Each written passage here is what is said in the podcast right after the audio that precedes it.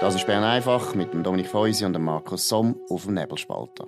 Der Podcast wird gesponsert von Swiss Life, ihrer Partnerin für ein selbstbestimmtes Leben.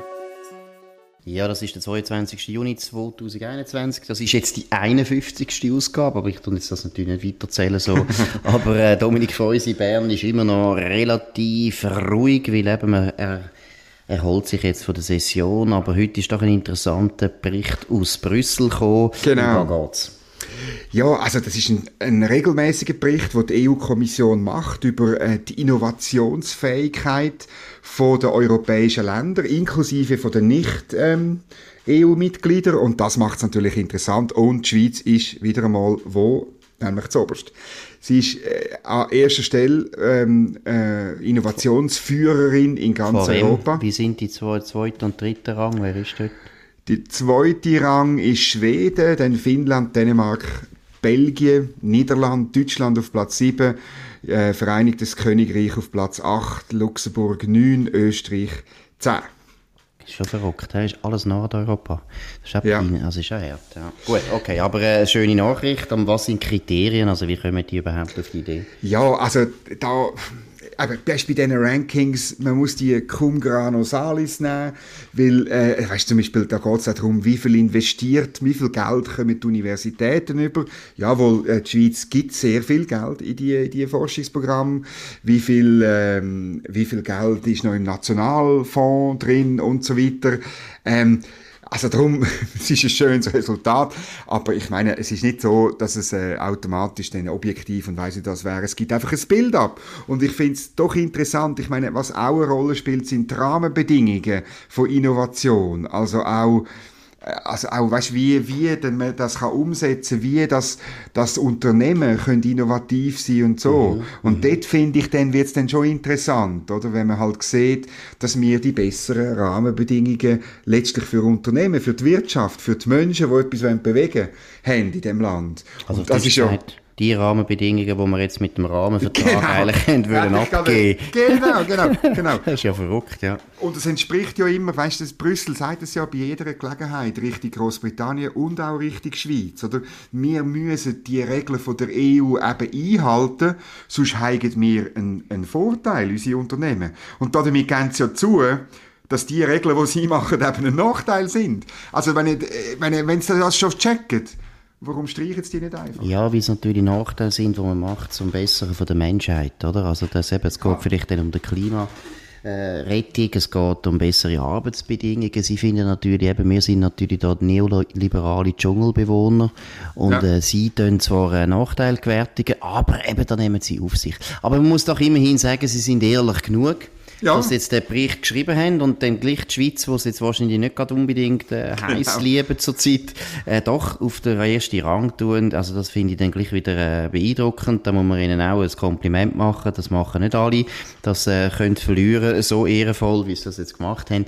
Aber jetzt am Schluss müssen wir gleich mal eines sagen, äh, die Rankings, also ich halte grundsätzlich nicht sehr viel von diesen Rankings, weil es ist immer ein bisschen wahnsinnig zufällig, wie die Kriterien zusammengewürfelt sind. Aber wir Journalisten sind natürlich froh. Erstens können wir darüber reden, reden, zweitens können wir es kritisieren, drittens können wir es nachher in einem Jahr wieder, wiederholen. Das ja, und ich finde noch, ich finde etwas Zweites bei den Rankings finde ich immer fatal. Oder es führt dazu, dass wir sagen, gerade wir in der Schweiz sagen, wir sind ja gut im Vergleich verglichen zu den anderen, die schlechter sind. Aber Absolut, ja. ich als freiheitsliebender Mann, ich will, ich will dass wir äh, uns am Ideal orientieren und nicht an Deutschland und an Frankreich. Ja, oder, oder, oder, oder, oder eben an Konkurrenten, die ein bisschen weiter weg sind. Ja, die sind Singapur. in China, die sind in Singapur, die sind in Israel, die sind... Äh, in den USA? auch in Indien oder in den USA. Es ist einfach, das ist natürlich auch ein bisschen äh, deprimierend, aber Benchmark ist für uns eigentlich nicht mehr unbedingt äh, jeder erster Linie Westeuropa.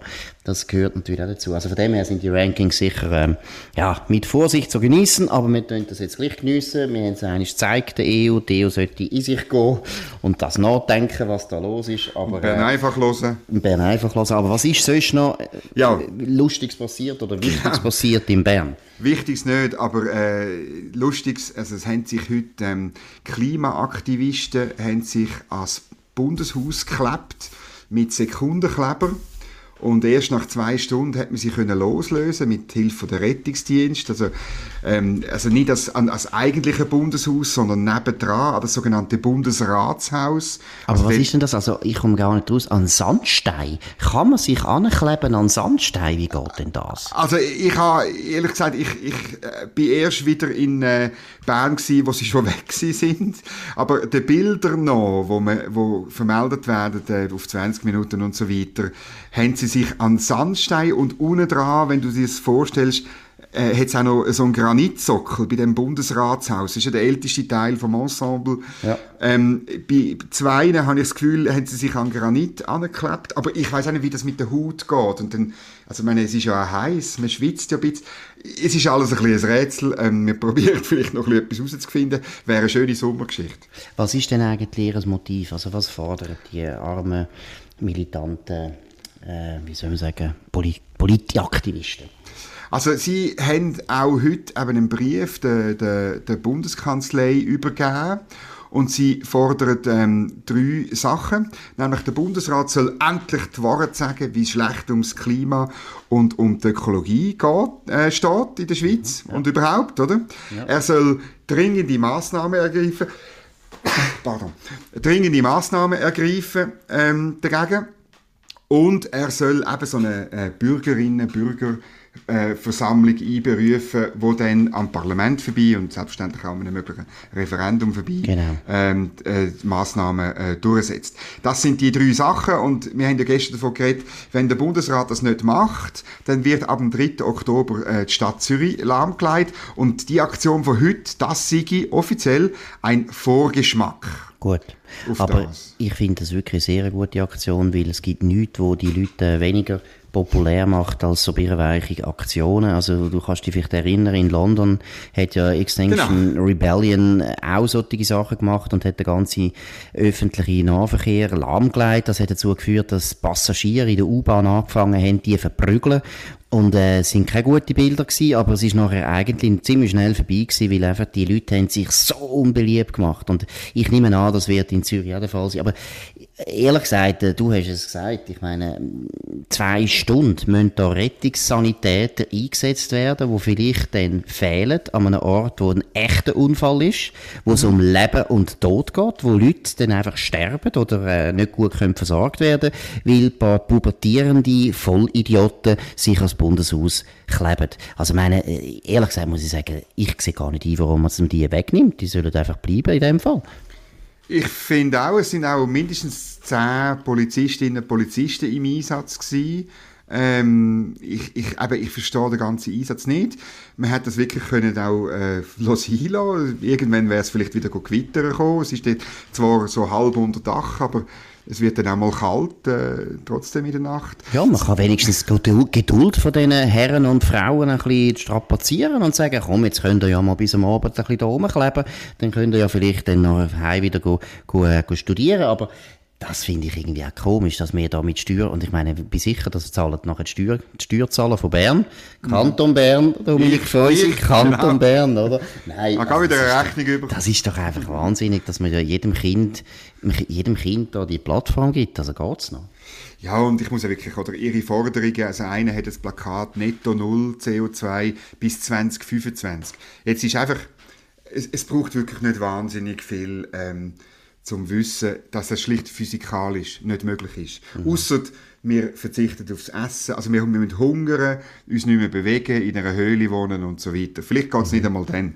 Also, also gut wäre, wenn wir uns alle als Bundeshaus kleben. Da wäre vielleicht noch gut. Das würde dann schnell netto null geben. Aber das ist dann nicht Extinction Rebellion, sondern es ist dann eben Extinction, oder? Also, ja, genau. Nein, gut. Aber jetzt schauen wir mal weiter. Sind wir gespannt, ob in Zürich auch alles verklebt wird mit jungen Leuten, die sonst nichts zu tun haben. Äh, und, es ist sicher Schweizer, also ich bin überzeugt, das ist Schweizer Qualitätsleim, oder? Da, ja, das, das will ich schon noch. Das müssen wir auch herausfinden, wer macht so die guten Leim. Genau. Und eben, ja. Und dann das Zweite, was ich halt lustig finde, ähm, ähm äh, wir sind äh, drüber gestürchelt, oder wie der Tagesanzeiger über die Gewitter schreibt, oder wo jetzt leider gestern gekommen sind und nicht auf die Extinction Rebellion äh, Truppen. Äh, oder es ist jetzt einfach jedes Mal, wenn es Gewitter kommt, dann ist es einfach wegen Klimawandel. Es muss ja sein. Und der Journalist redet mit einem Meteorolog und der Meteorolog sagt einfach nichts dazu, oder? Und man kann sich, man sieht die, der arme, der arme Journalist vor sich, wie er fast verzweifelt. Und dann kommt, es bleibt die Frage muss in Zukunft wegen der Klimaerwärmung häufiger mit solchen heftigen Unwettern gerechnet werden? Fragezeichen. Und dann ein Abschnitt. Jetzt hat man das Gefühl, jetzt kommt es denn. Und dann kommt aber, äh, sagt der Meteorolog immer noch nichts Richtige. Mhm. Er sagt, die Frage lässt sich nicht abschließend beantworten. Ja, oder? Ja, was sind oder? das für Meteorologen, die so einfache Fragen nicht können klar Genau, die haben doch sicher ein Modell, das bis mhm. 2700 genau. geht, oder? Genau. Ja. Nein, ja. das ist traurig. Aber was ich ganz schön finde, ist am Schluss wirklich eine sehr intelligente Bilanz. Klar ist aber, Gewitter werden auch künftig fester Bestandteil des Klimas in der Schweiz und vor allem der Zürichseeregion bleiben. Das Wie wenn so nie, ja, ja. Zürichseeregion ist wirklich eine von diesen privilegierten Regionen, wo Gewitter kennt. Und wo das viel, klar ist. Viele hätten gern die Gewitter, aber nein, der Zürichsee ist auch dort etwas vom Besten, was es gibt. Nein, es ist also, meine, es ist grotesk. Äh, äh, aber äh, was ich vielleicht noch sagen, ich lese ja jetzt auch ein Buch von einem wirklich interessanten äh, Physiker, ein theoretischer Physiker oder Physiker, wer weiß nicht genau, was er für ein Physiker ist, aber sehr anerkannt in Amerika und vor allem, was ganz wichtig ist, er ist selber Undersecretary for Science beim Obama. Also mhm. das ist sehr ein hoher Ministerposten in der Regierung von Obama das ist ein hochinteressantes Buch, Unsettled, tut er im Prinzip so ein Bilanz ziehen, was wir, wissen wir eigentlich da, was den Klimawandel betrifft. Und er tut zum Beispiel ganz klar betonen, und das ist also Zitat IPCC, also der Bericht von der UNO selber zur Lage vom Wetter, sagt, Low Confidence, die extreme Wetterlagen haben nicht zugenommen in den letzten 100 mhm. Jahren. Es ist mhm. einfach Schrott. Es ist Schrott, wenn der Tagesanzeiger so tut, als hätte das irgendetwas mit Klimawandel zu tun, wenn ein paar Hagelkörner runterfallen. Das ist einfach dummes Zeug, das ist Propaganda, das ist die Leute für dumm verkaufen. Und da muss man einfach immer sagen, bitte gehen wieder mal Bücher lesen. Das ist unerträglich, wie einfach ständig immer wieder die gleiche Message. Und ich meine, auch da muss man sagen, habt ihr jetzt die Abstimmung nicht erlebt? Vielleicht könntet ihr jetzt einmal aufhören und vielleicht euch mal ein bisschen beruhigen. Mhm. Also es ist von Stephen E. Koonin. Ähm, ich tue einen Link unten rein in, in, in die Show Notes. Uh, Unsettled, what climate science tells us, what it doesn't, what and why it matters. Mhm. Es ist ein, äh, ich sehe jetzt gerade da ähm, es ist ein Wall Street Journal Bestseller, also das ja, heißt ja, etwas. Es ist, sehr, es ist sehr wirklich, worden, ja. es ist wirklich, oder und es zeigt auch, wie die Debatte, ähm, es lohnt sich eben manchmal englische oder amerikanische Sachen zu lesen, oder, weil die Debatte dort eben meistens ein bisschen weiter ist, oder dort reden wir jetzt über die wirklichen Fragen und die, man geht dieser Sache wirklich auf den Grund, während sich bei uns immer noch Aktivisten als Bundeshaus anerkennen. Absolut. Also ich muss wirklich sagen, das Buch ist ein absoluter Eye-Opener und äh, vielleicht schnell ganz eine kurze Zusammenfassung. Er sagt, ja, die Temperatur ist etwa 1 Grad äh, wärmer geworden in den letzten Jawohl. 100 Jahren, das ist unbestritten, mhm. aber alle Modelle, die wir haben, sind einfach zu wenig gut, als dass wir genau könnten sagen, was ist jetzt der Anteil vom CO2, also künstlich vom Mensch, und das ist auch eindeutig, wir haben viel mehr CO2 jetzt in der Atmosphäre, ja. und das ist wirklich zurückzuführen auf den Mensch, aber das große Problem ist, wir können eben im Prinzip künstliche Einflüsse und natürliche Einflüsse nicht richtig unterscheiden. Alle die Klimamodelle, die wir haben, sind nicht in der Lage, das zu machen. Und das ist wirklich, also muss man ehrlich sagen, wenn man das liest, und er tut dann wahnsinnig gut das alles erklären, man merkt, er ist ein sehr guter Didaktiker, tut das ausführlich erklären mit vielen Grafiken, dann muss man einfach sagen, hört mal, The Science is not settled. Und das ist ja der Titel vom Buch natürlich. Und es ist einfach auch ein bisschen halsbrecherisch, wenn man aufgrund von, ja, muss ich jetzt ehrlich sagen, sehr unsicheren Informationen, unglaublich spekulativen Prognosen, und zwar spekulativ, wie selber die IPCC selber sagt. Das ist ganz wichtig. Die sagen Low Confidence. Das sagt nicht der Kunin, oder das sagt mhm. nicht irgendwie Shell und BP und äh, Exxon, oder? Nein, oder mehr zwei.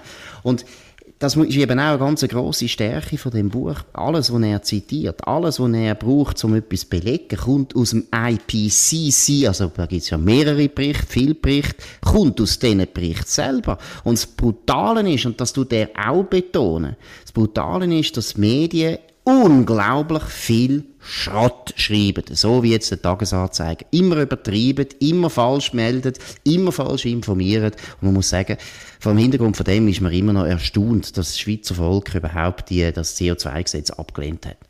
Darum gibt es den Nebelspalter. Genau. Bern einfach, das ist es gewesen. 22. Juni 2021, morgen wieder auf dem gleichen Kanal, zur gleichen Zeit. Das Neueste aus Bern und aus der Schweizer Politik oder eben auch aus Amerika, wenn es gerade nötig ist. Wir wünschen einen schönen Abend, auf Wiederhören und danke für die Aufmerksamkeit. Das war Bern einfach mit Dominik Feusi und Markus Somm auf dem Nebelspalter. Der Podcast wird gesponsert von Swiss Life, ihrer Partnerin für ein selbstbestimmtes Leben. Den Podcast könnt ihr auf nebelspalter.ch abladen und auf allen gängigen Plattformen wie Spotify oder Apple Podcast und so weiter.